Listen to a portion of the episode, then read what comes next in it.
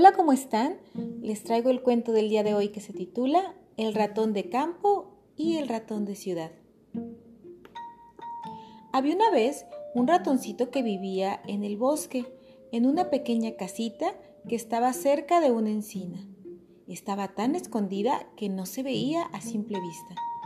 Su cama estaba hecha de hojas, su mesa era un viejo corcho y su silla una piedra pequeña. Como era un ratón muy previsor, se hizo una despensa donde guardaba frutos y semillas para que nunca le faltara comida. Durante el día salía a tomar el sol y a platicar con los otros animalitos que vivían en el campo. Su vida era muy tranquila, lo cual le gustaba mucho. Cierto día, pasó un ratón vestido muy elegante. Llevaba un sombrero y una corbatita. Se acercó a saludar y se presentó. Después de platicar un rato, el ratón de campo lo invitó a su casita para que pasara la noche. Le ofreció unas nueces de comida y un poco de agua fresca. El ratón de ciudad miró su comida y le dijo, Oh, muchas gracias por tus atenciones. Veo que tu casa es pequeña y no tiene lujos. No sé cómo puedes ser tan feliz. Deberías conocer mi casa. Te encantaría. Tengo una cómoda cama y la comida es deliciosa y variada. El ratón de campo se alegró de la propuesta, así que decidió aceptar la invitación de su nuevo amigo. Aprovecharon que al día siguiente pasó una carreta y se metieron un viejo baúl para llegar a la ciudad. Al entrar a la casa del ratón de ciudad, nuestro amigo del campo se quedó impresionado. Vivía en un agujero dentro de una mansión y el lugar era enorme.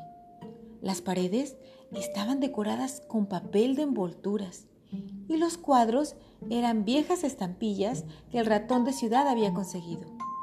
La cama era de algodón y hasta tenía cojines. Como los dueños de la casa donde vivía el ratón eran ricos, siempre que iba a buscar alimentos encontraban ricos manjares. Cuando les dio hambre, decidieron ir a la cocina a buscar qué comer. Había una gran mesa llena de papas, carnes, frutas y pastelillos de chocolate. El ratón de campo se relamió sus bigotes al probar la comida. Pero cuando aún estaban comiendo un rico queso manchego, apareció un gato y los pobres ratones tuvieron que correr despavoridos para no ser atrapados.